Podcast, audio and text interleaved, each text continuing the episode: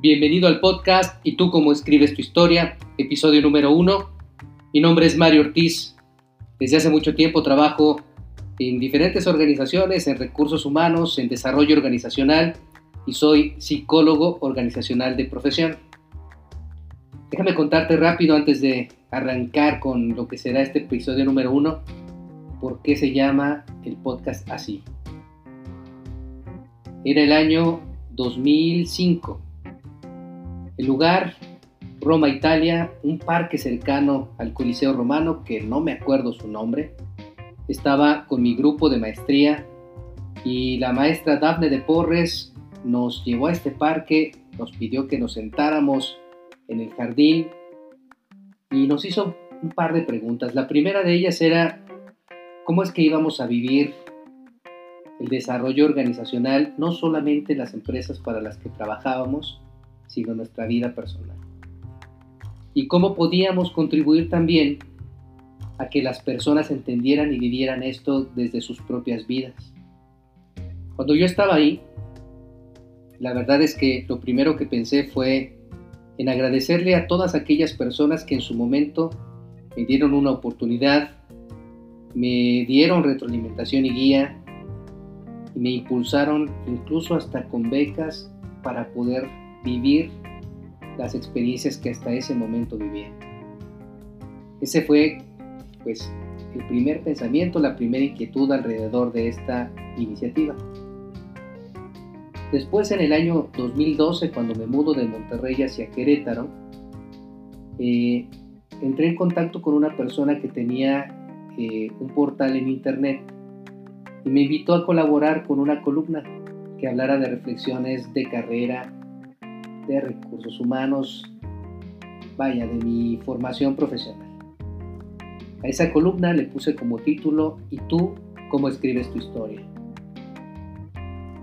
Y bueno, el objetivo principal es cómo, cómo puedo yo contribuir también a que otras personas puedan plantearse preguntas para desarrollar su carrera, para enfrentarse a su vida con valentía, con inteligencia, con mayor conciencia de aquellas cosas que deciden hacer y que deciden no hacer. Por eso es que estamos acá, por eso es que como lo planteo antes, como un sueño en ese baúl que por tiempo en este momento puedo hacer, pues qué más un micrófono, una computadora y un montón de ideas son los cómplices para este primer episodio. Y bueno, tengo que decirte que parte de lo primero que hacerá esta temporada es eh, una serie de, artículos que escribí ahí, yo te los voy a leer para generar reflexiones y para generar diálogo cuando sea el momento adecuado y por los canales que decidamos. Esta primera carta la titulé Tú ya llegaste a la cima, carta al jefe. Le escribí hace 20 años. Y dice así. Si eres un alto ejecutivo de tu corporación, dueño de tu empresa, el jefe, el gerente o el director, muchísimas felicidades. Solamente te pido me dejes hacerte tres preguntas. ¿Reconoces cuánto poder tienes? ¿Te das cuenta que en cada interacción tocas a las personas? ¿Qué piensas de que un gran número de tus empleados consideren que los más resistentes al cambio sean precisamente los que dirigen la organización? Estoy seguro que los méritos para estar donde estás los tienes. Mi petición esta vez trata de lo siguiente, a ver qué te parece. Date un tiempo para conocer a las personas que están detrás de los puestos, a todos, sin importar su nivel. Ajá, ya sé, no tienes tiempo, Debes pensar en las prioridades estratégicas de tu organización, para eso te pagan. Tienes razón. Aunque no existe ninguna estrategia que haya sido ejecutada sin personas talentosas y comprometidas. Que si no lo hacen los corres, también tienes razón. Por supuesto que tienes ese poder, aunque por cada colaborador que despides, los costos implícitos en una nueva contratación y el tiempo que tardan en aprender su nuevo rol también impactan tu negocio y estoy seguro que eso ya lo sabes. Si puedes, sé agradecido, la gente lo va a saber valorar. Ah, pero si tú les pagas para que hagan su trabajo, ¿no? ¿Qué más agradecimiento que eso? Cierto, el dinero que reciben es bien valorado.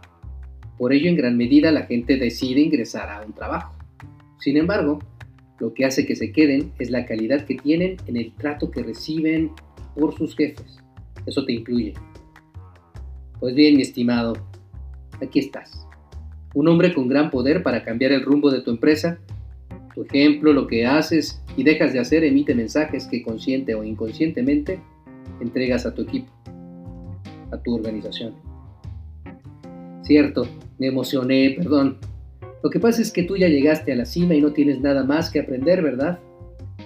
Solo como última idea en esta carta que un día un empleado de algún lugar escribió para gente que tiene poder, si hasta arriba, impulsa nuevas maneras de hacer las cosas, atrévete a cambiar y escuchar más a tu gente. Al menos, maneja la apertura como una ventaja para que tengan más confianza en ti. No significa que dejes tu poder para decidir y conducir a tus equipos hacia donde es más benéfico para tu organización. Significa reconocer al ser humano detrás del puesto y impulsar su talento mediante retos concretos que los ayuden a seguir desarrollándose. Un gran líder inspira, modela con el ejemplo y trasciende su organización. Te recuerdo, esto fue algo que escribí hace 20 años y me parece aún muy trascendente en estos tiempos que vivimos.